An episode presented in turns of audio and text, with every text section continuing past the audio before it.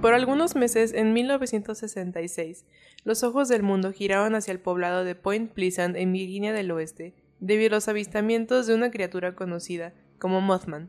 Sin embargo, hubo otra entidad que se ganó una reputación dentro del folclore estadounidense. Hola a todos, bienvenidos. Yo soy Vania y aquí me acompaña Salma. Nosotras somos dos hermanas aficionadas a los crímenes sin resolver, misterios, cosas paranormales, en fin, a todo lo que no nos deje dormir por las noches. Semana tras semana les traeremos casos que los mantendrán vigilando. Bueno, antes de empezar el episodio, quiero decir que nos sigan en Twitter. Yo sé que no tuiteamos mucho, pero síganos. Y si no nos siguen en Twitter, mínimo síganos en Spotify y recomiéndenos a la banda que saben que le gusta lo paranormal. Sí, queremos, como lo dijimos en el episodio pasado, y si se lo perdieron, les decimos que estábamos diciendo que queríamos este hacer crecer nuestro número de fans para hacer algo especial en vivo. Después, obviamente, sabemos que ahorita no, pero pues sí, queremos como que más gente nos vea, entonces mándenle este podcast a... Hablamos bien mal. Eh, mándenle este podcast a sus amigos y a la gente que crean que le puede gustar, porque nos esmeramos en hacer sus, sus capítulos.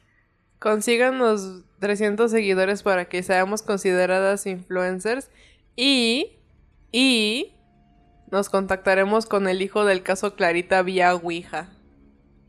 Qué miedo. Este, ¿y qué de qué se va a tratar el episodio de hoy o qué? El episodio de hoy es, como ya lo dije, de una de las entidades que se ganó dentro del folclore estadounidense. Salma, no sé si no me escuchaste cuando empecé a hablar. No, sí, pero nada más dijiste una figura. Es de un carnal que se llama Indrid Colt, también conocido como el hombre sonriente. Esta es una entidad humanoide eh, no se sabe su origen, pero pues aquí vamos a debatir un poco eh, las historias que se contaron de él y las teorías de lo que la gente piensa que en realidad es o fue o será.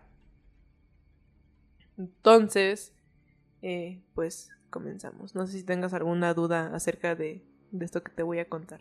No, o sea, vamos a volver a hablarles de un poquito de Mothman. El único hombre para mí tiene que ser, tiene que estar presente en el episodio. Ajá. Entonces, para que sepan que vamos a hablarles otra vez un poquito de eso. Pero pues ya, si quieres, empieza.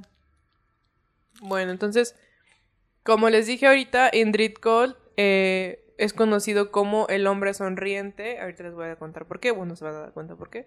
Y es una entidad humanoide. Su nombre viene de la tendencia de sonreírle a quien es levisista. Jaja. Eh, se encuentra asociado con la actividad ovni de la región y se cree que es un alien. Pero también hay personas que creen que está conectado con los hombres de negro.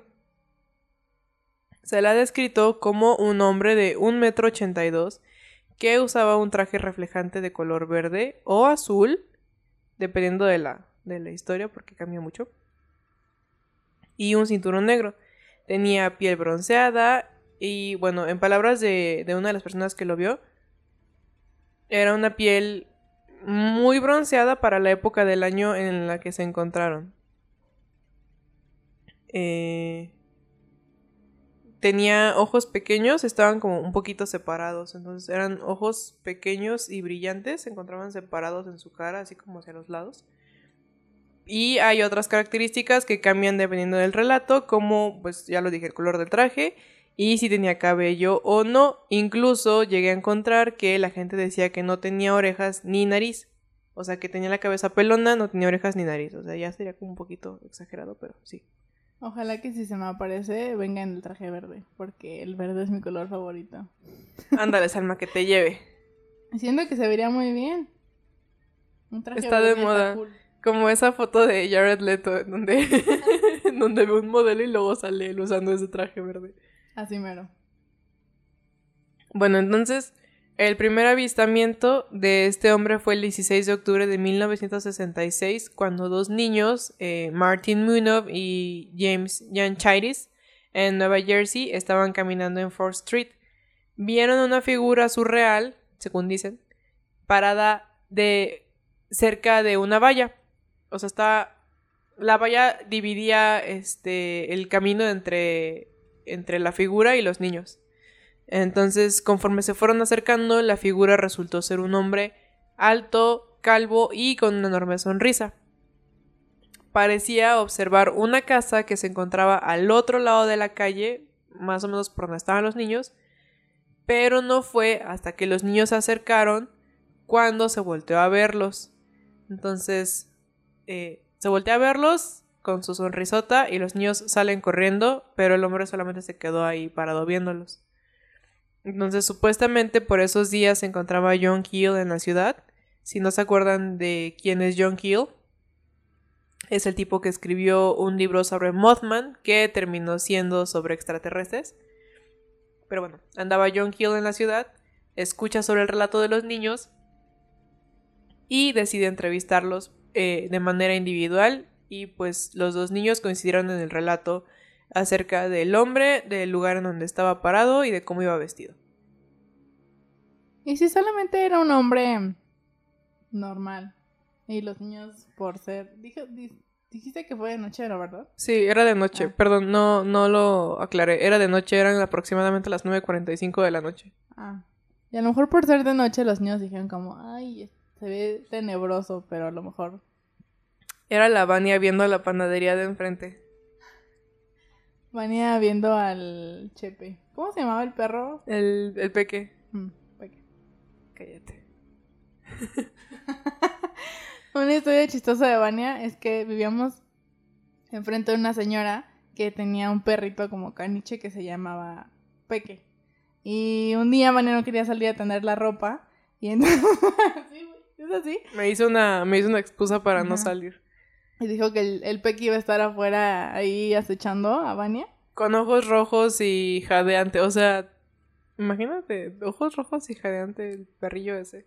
Y se asustó ella misma, o sea, nadie le contó la historia, a ella solita dijo como, imagínate si de repente, y de repente ya cuando salió a tener la ropa listo, Peque. Sí, Salí a toda velocidad, ni siquiera, ni siquiera sé qué fue lo que agarré. Saqué mi mano y atrapé todo lo que cayó en mi mano, así calcetines, shorts, jeans, lo que fuera que estaba tendido, salí, corrí, lo atrapé y regresé. Vini, vini, bichi. No me mató el peque. Pero una vez sí el peque se perdió y su dueña se volvió loca. Y, le vino lleno de chile. lo encontraron con chile en la cabeza. lleno de... Como que quien lo cuidó en la noche, así para que... Porque sabían que era un perro perdido.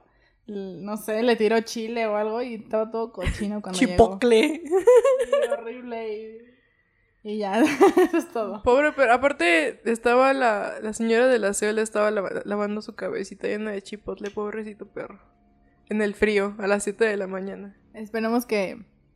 La verdad no creo que siga vivo. Entonces esperemos que Peque haya tenido una buena vida. Con esa señora no creo. bueno, pero. Eh, coinciden los niños. Y ya, muere ahí un poquito la historia. Y luego, semanas después, fue visto nuevamente, pero ahora en Virginia del Oeste, el 2 de noviembre de 1966, por Woodrow Derenberger. Durenberger era un vendedor de máquinas de coser y ese día se encontraba manejando de camino a casa sobre la Interestatal 77 alrededor de las 7 pm. En el camino, una de las máquinas de coser se salió del lugar y tuvo que estacionarse para reacomodarla en su cajuela, ¿no? Entonces, al regresar al asiento del conductor de su camioneta, un par de luces lo rebasaron y comenzaron a descender frente a él. Inicialmente, pensó que podría ser una patrulla de policía. De hecho, lo que dijo fue que pensó que le iban a hacer como una prueba de alcoholímetro.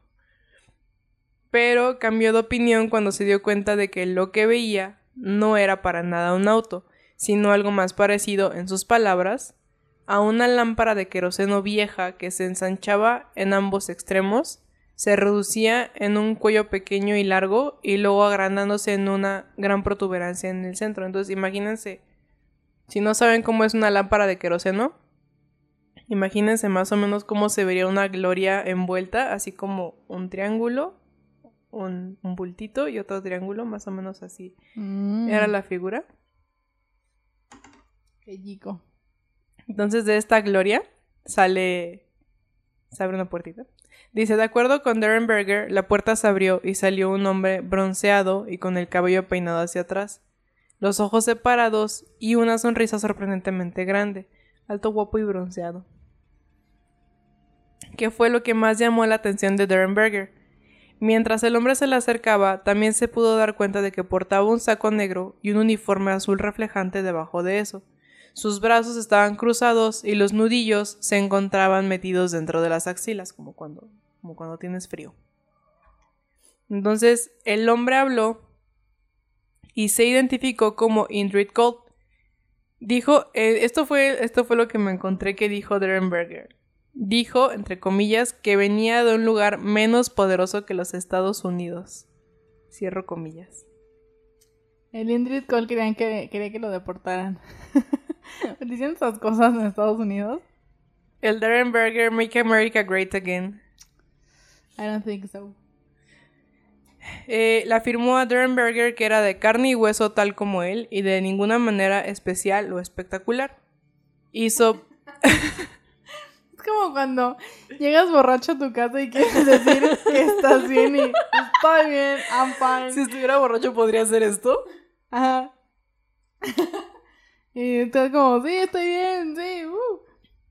Y todos sabemos que no estás bien y que quieres demostrar a fuerzas que estás bien. Mmm, sospechoso. Estás mintiendo. Eh, Entonces, eh, le hizo varias preguntas acerca del tema. Bueno, como de la gente de, del lugar, de la gente de la zona aledaña. Y a Darren Berger le parecieron muy extrañas, o sea, como sus preguntas muy extrañas de, cómo era la gente y así. Y luego lo alentó a hablar de ese encuentro con las autoridades.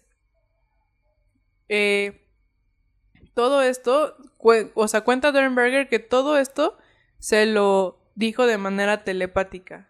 Entonces, antes de regresar a su vehículo, también le dijo que esa solamente era la primera de muchas visitas que iban a tener.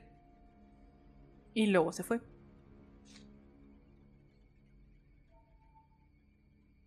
Como la aparición fue dos semanas antes del primer avistamiento de Mothman en Point Pleasant, que mucha gente ha especulado sobre si hay una conexión entre ambas entidades y eh, de hecho hubo un avistamiento de Indrid Cold cuando los avistamientos de Mothman estaban al máximo. Después de esto, Darren Berger siguió recibiendo visitas de Indrid Cole. En algunas de estas se encontraba acompañado por dos amigos que, según menciona Darren Berger, se llamaban Demo Hassan y Carl Ardo. Y ya esos tres, o sea, Indrid Cole, Demo y Carl, venían del planeta Lánulos de la fama galaxia Genémedes, perdón, Genémedes. De hecho, escribió un, libro que se llama Visitantes del planeta Lánulos. O sea, el pobre Woodrow Derenberger ya había pasado a otro plano dimensional más iluminado que el de nosotros. Entonces escribió su libro acerca de, de estos visitantes. ¿Tú le crees? Esa parte ya se me hizo así como súper rebuscado. O sea, neta no, no sé, no, yo no le creería esa parte. Mm. Eh, supuestamente dice que lo llevaron a Lánulos de visita. Y la esposa de Darren Berger testificó que también había conocido a estos tres hombres. Eh, pero desafortunadamente se divorciaron después de estos encuentros. Yo también, yo también me hubiera divorciado del Darren Berger. Sí, si mi esposa empieza a decir como, oye, ¿sabes qué? Te paso que encuentro un señor misterioso en, en la carretera y que tengo un encuentro extraño. Pero ya que empieza a decir que lo llevaron al planeta y que conoce a estos vatos y que son otro planeta, como que... Mm, ¿Estás bien? A dormir, loquito. Eh, después del último encuentro que tuvieron, Darren Berger se contactó con John Keel y le contó con lujo de detalle todo lo sucedido. Y luego, mientras John Keel realizaba su propia investigación al respecto, dijo haber recibido varias llamadas de alguien que decía ser Indrid Cole. Eh, otra de las historias pertenece a la familia Lily. Esta sería como un poquito. Yo creo que esta sería un poco más creíble porque es solamente una ocasión. Eh, la familia Lily en ese momento había comenzado a experimentar actividad poltergeist en su casa y no había ninguna razón aparente sobre cómo se había originado, sino que de repente las cosas se empezaron a mover por la casa por sí solas, había objetos que eran lanzados de las repisas e incluso vieron luces en el cielo sobre la casa. Es entonces que el 14 de diciembre de 1966 a la 1.45 de la mañana, Linda, la hija más pequeña, entró corriendo al cuarto de sus padres mientras gritaba aterrorizada. Le dijo a sus papás que se había despertado por un sonido de clic, como un... Y cuando abrió los ojos, vio una figura de pie enfrente de su cama. Dijo que era un hombre muy alto y que le sonreía, que había caminado alrededor de la cama hasta detenerse sobre ella, y ella se había escondido debajo de las cobijas mientras gritaba. Pero cuando se había asomado, el hombre ya se había ido. Y después de ese encuentro, eh, la familia Lily no volvió a experimentar ninguna actividad paranormal. De finales de 1966 a principios de 1967, un grupo de personas en Provincetown, Massachusetts, se toparon con un merodeador a quien describieron como un hombre alto, musculoso y con una sonrisa permanente. Y los detalles quedaron únicamente en los periódicos locales.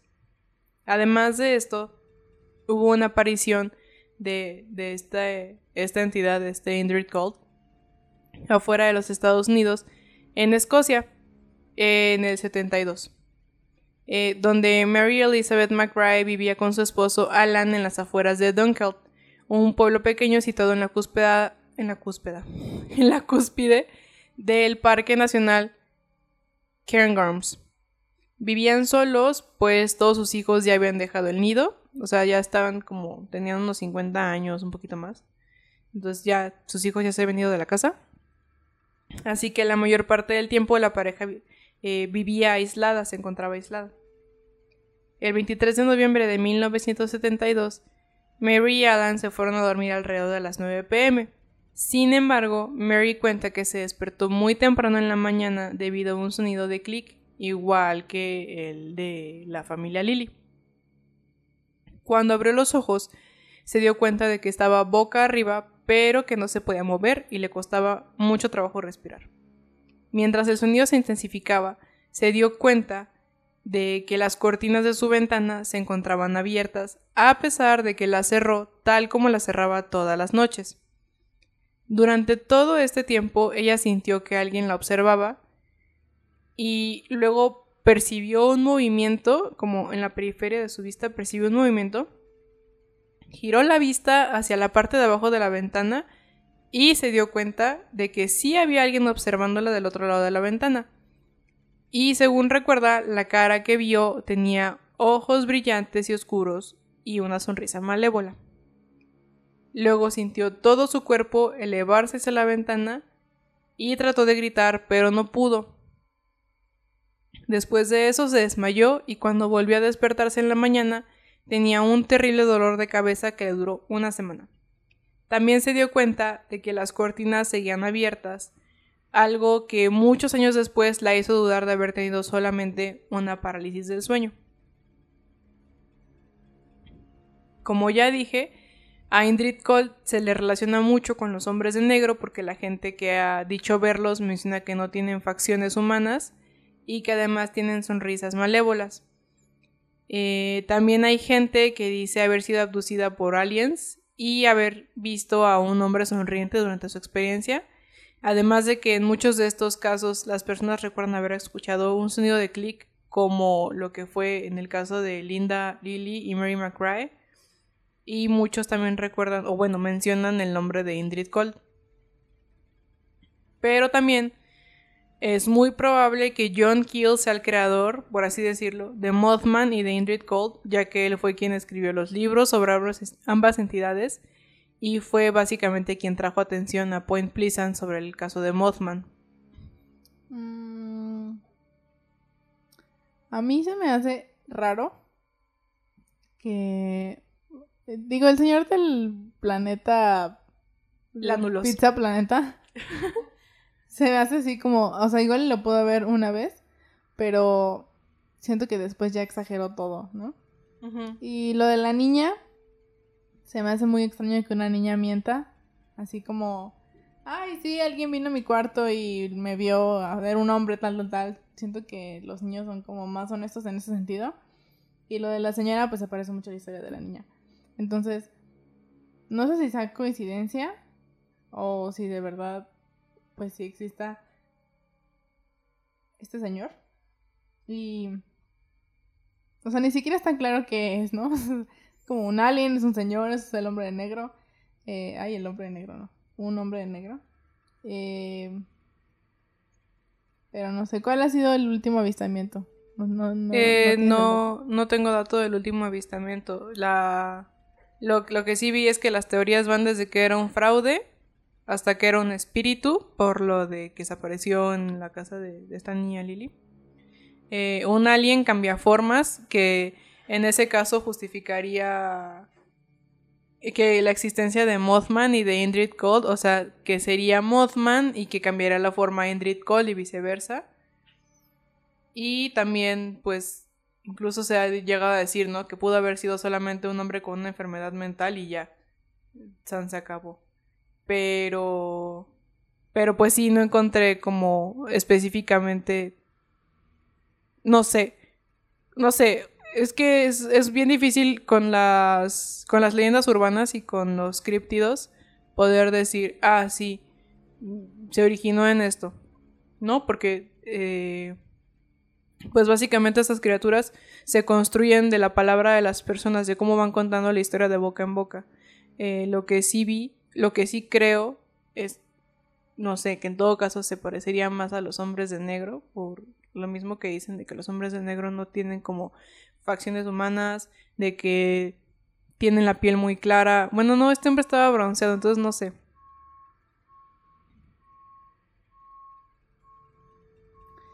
Ya saben que si escuchan alguna grúa por ahí, son nuestros vecinos al lado que tienen grúas, así que les pedimos una disculpa. Este, tratamos de acondicionar lo más que se pueda nuestro cuartito, pero pues digo, no vivimos en una casa de, de concreto, bueno, no sé. Concreto. No vivimos así en el búnker, entonces, discúlpenos. Este, yo, ajá. Pero sí, entonces a lo que voy es. Eh, esta leyenda de Indrid Cole se construye a base de lo que la gente dice que vio. No es como. No sé, el chupacabras, que el chupacabras dices, ay, es que se comió cinco vacas y tienes la evidencia física de que se comió cinco vacas. Solamente perdura lo que, eh, no sé, Mary McRae cuenta, o lo que Linda Lily cuenta, o lo que Woodrow Derenberger cuenta, o estos niños del principio que fueron los primeros en verlo, sí creo que podría estar un poco distorsionada la historia. Desde el punto en el que entra John Keel a contar algo, siento que esa historia queda distorsionada. En Mothman creo un poco más en las versiones de la gente que en la de John Keel. Entonces, en este caso, yo me voy a pegar un poco más a las versiones de la gente que a la versión de John Keel, que si es un alien, que si le llamaron, que si no sé qué cosa. Porque pues yo tengo la creencia de que este güey pues nada más quería un poquito de fama o dinero o yo qué sé. Y pues obviamente se daba libertades artísticas al momento de decir, ay, es que me, se me apareció este bicho y me saludó, cosas así. Entonces, pues no sé, es una historia bien rara. Eh, no he encontrado más avistamientos recientes. Y y pues es todo. Está raro como lo comentamos en otros episodios, mm, porque, o sea, no sé, siento que si hay gente que, bueno, no sé, tres personas o cuatro personas que dijeron haberlo visto, de la o sea, lo describieron de la misma forma, por ejemplo, los niños que lo vieron al principio del relato, y la señora y la niña, y le vamos a creer al señor que llevaba máquinas, de, coser. Este, entonces son personas que lo vieron, que vieron a la misma cosa, este, pues, de la misma forma, ¿no? O sea, lo describen de, de la misma forma cuando hablan o platican su relato. Y eso a mí se me hace muy extraño. Entonces, sí, pienso que hay algo que todavía no podemos entender. Por ejemplo, todos los avistamientos de ovnis, que yo sí creo que la gente sí los vio y hay muchas historias. Y corren como más de los 60, ¿no? O sea, son como más... Sí, siento que casi todas estas historias de, de apariciones son un poco más de los 60. No sé si se deba a que no tenían televisión o, o no sé si quererles más por el hecho de que no tenían televisión así como de que, o sea, todo el tiempo estar saturados de información y de estar viendo videos y así. O sea, porque tú y yo bien podemos decir, ay, es que se me apareció un fantasma. Pero ¿por qué lo pensamos? Porque ya vimos videos, porque ya vimos un programa, porque ya estamos súper llenas de todo esto. Y ellos siento que no tanto. Entonces, creo que es más factible creerle a alguien en 1966 que alguien en el 2020.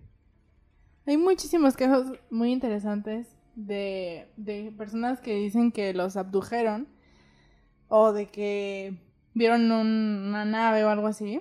Este, hay, hay varios documentales de estas personas que la verdad es que no hay ninguna explicación lógica. A lo mejor sí tuvieron eh, un... ¿Cómo decirlo? una ilusión, no sé cómo, no sé si decir ilusión o como algo que se como en su mente. Pero siento que muchas de estas personas... Una alucinación. Ándale, una alucinación. Pero, por ejemplo, hay un caso que también fue en los 60 y varias personas eh, de una región, o sea, ya ven que en Estados Unidos hay muchos pueblitos, o sea, muy cercanos, este, dijeron haber visto un alien, bueno, no un alien así como que el alien, sino la nave o que los abdujeron y de repente ya despertaron y estaban en medio del bosque o en medio de la carretera y no sabían cómo habían llegado ahí. Y fueron muchas personas. No solamente fueron de, ah, dos personas o la pareja que, no sé, salió a cenar en la noche. Obviamente, en la noche. Este, pero fueron muchas personas y siento que, sí, yo les creo a las personas que si, si, por ejemplo, si tienen un testimonio, pues, confiable, bien estructurado, mm, siento que mm, puede existir. Y a mí me llama la atención este señor porque, pues, nadie sabe quién es. Y a lo mejor es un fraude, pero este fraude también inspiró o dejó eso en las mentes de las personas para decir como, ah, yo vi a ese señor que tenía la sonrisa y así. Pero son muchas coincidencias. A quien no le creo tanto es el escritor. Porque, pues, se le hizo fácil decir, ay, Mothman, y luego, ay, Indrid Cold, y están relacionados, y los hombres de negra y así. Este, pero no sé, habría que ver si se vuelve a aparecer. Y también hay muchos extraños en el mundo. hay muchos maníacos allá afuera, este, parándose afuera de las casas y viendo a las personas o metiéndose en las casas. Pero, pues no sé. Siento que sí hay algo que no podemos explicar y pues no tengo nada para decir como, ay, es falso. Y así. Pues de hecho, lo que sí vi es que, bueno, eso yo no lo incluí como en mi investigación como tal, pero sí vi de un señor italiano eh, que dijo que en los ochentas, me parece, que le habían abducido los aliens y que entre los que se lo habían llevado, o sea, antes de que, de que lo abdujeran se le había aparecido el Indrid Gold. O sea, no sé, como si él estuviera caminando en la noche, se le aparece el Indrid Gold, le dice algo y esa misma noche lo abducen los aliens. Más o menos por ahí va la historia del, del tipo. Entonces, siento que también por eso lo relacionan un poco más por los aliens que no sé, como un espíritu. Para mí tendría más sentido relacionarlo con un alien que con un espíritu chocarrero. Sí, a lo mejor Indrid Cold es un alien que está viendo quién se lleva o, o está viendo nomás porque está de paseo en nuestro país y bueno, en nuestro mundo. En este maravilloso planeta que se está destruyendo. Y pues ya, digo, Esperemos que le esté yendo bien a Indrid Cole en su viaje y que más personas puedan dar su testimonio porque pues si se va llenando esto como de testimonios o de personas que lo que dicen haberlo visto, pues podemos entender mejor esto, ¿no? ¿Sabes qué? También vi que hay gente que piensa que Indrid Cole es parte de un grupo, por así decirlo, de más hombres sonrientes que son como una élite de los hombres de negro. O sea, que en todo caso habría más hombres sonrientes en este mundo. Eso sí da miedo, ¿no? Había dado tanto miedo hasta que dijiste eso. ¿Cómo te sientes al respecto ahora? Qué miedo. A mí me causa mucho conflicto a la gente que. O sea, en las películas de terror, si veo a alguien que está sonriendo así como muy macabramente, la verdad sí me da mucho miedo. Y me da miedo la gente que observa, o sea, si se te quedan viendo o algo, o sea, si de por sí es raro no lo hagan. Siento que en las, en las películas eh, hay mucho este recurso, ¿no? De que hay gente que se te queda viendo y está como de... creepy. La neta, los hombres de negro, eh, por lo que sé, me da miedo. O sea, de entrada, ¿por qué tienen que hacer una división de la que nadie podemos saber para hacer de los hombres de negro? Si quieren que hablemos de los hombres de negro, escríbanos en nuestro Twitter para que Vania les hable de los hombres de negro. A mí se me hace un tema muy interesante porque hay incluso videos que la gente piensa ah, que... como el del hotel. Ajá, que entran a un hotel y son dos hombres y dicen que la gente, o sea, coincide mucho esto de que son muy pálidos, no tienen son altos, son muy altos. caminan. A lo mejor tú y yo somos hombres de negro, no niños de ojos negros. Mm, buena idea. Somos- No, no somos muy pálidas, pero somos casi de la misma altura. Tenebrosas, hablamos al unísono. Hablamos raro. No tenemos este, Gener- sociales. Generamos los mismos pensamientos. Si yo pienso algo, Salma lo dice y viceversa. Así es. Pero Por favor, óbrenos en nuestro Twitter. ¿Cuántos de ustedes piensan que somos gemelas? somos gemelas. Una vez una niña cuando estábamos chiquitas nos dijo que sí éramos gemelas. Y ahorita nos parecemos, bueno, estamos más de la misma altura y más o menos nos vemos más parecidas. Pero cuando estábamos chiquitas, Bonnie estaba más alta que yo y la niña se acercó y nos dijo que sí éramos gemelas y yo. Es que también cuando estábamos chiquitas nuestros papás nos vestían iguales. O Ah, sea, no sé si había dos por uno o si el uniforme era lo de hoy. Y, y nos vestíamos iguales. Mm, Creo que yo fui la que se rebeló para dejarnos de vestir iguales. Y total que estábamos en un McDonald's, estábamos en los juegos y se acercó una niña corriendo y gritó, ¿son gemelas? Y yo dije, Obi. Y la niña fue como, wow, y se fue corriendo. Si ustedes, si sus papás, más bien, si sus papás los vestían iguales que sus hermanos o hermanas, eh, no sé, no Conocen- decir. Conocen el sentimiento que tenemos nosotras de haber sido clones de chiquitas. Compartan nuestro capítulo diciendo que también ustedes los vestían iguales. Porque te- Dani y yo teníamos unos amigos que, a ver si Eran niño y niña. Dani y Caleb, bueno, Lua, este, y eran niño y niña, y sus papás los vestían iguales. O sea, no hay una, el hay una foto, hay una foto de cuando fuimos a Kitsania juntos. Estamos Alma y yo vestidas iguales. No sé si llevamos una camiseta roja o qué, pero estábamos iguales. Y no es cierto, Salma y yo íbamos de verde y Dani Ah, y. Cal Iban iban de naranja.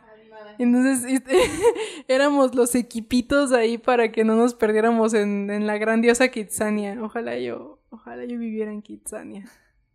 O sea, está chistoso porque usualmente yo veo que visten a los niños, si son dos niños o si son dos niñas iguales, o tres o lo que sea. Pero ellos sí se vestían, era un niño y una niña, ¿no? Que no es muy común, está bien, está... No estoy criticando. Más bien no era muy común. O sea, a sus papás no les importaba que uno Mucho menos en el 2000. Ya sé. Y, y no sé cómo le hacían porque sí traían ropa igual, de repente. O a lo mejor los mismos colores, pero como que de niño y de niña. Pero a veces sí traían chamarras iguales o tenis iguales. Y, y ya, está muy chistoso. Este.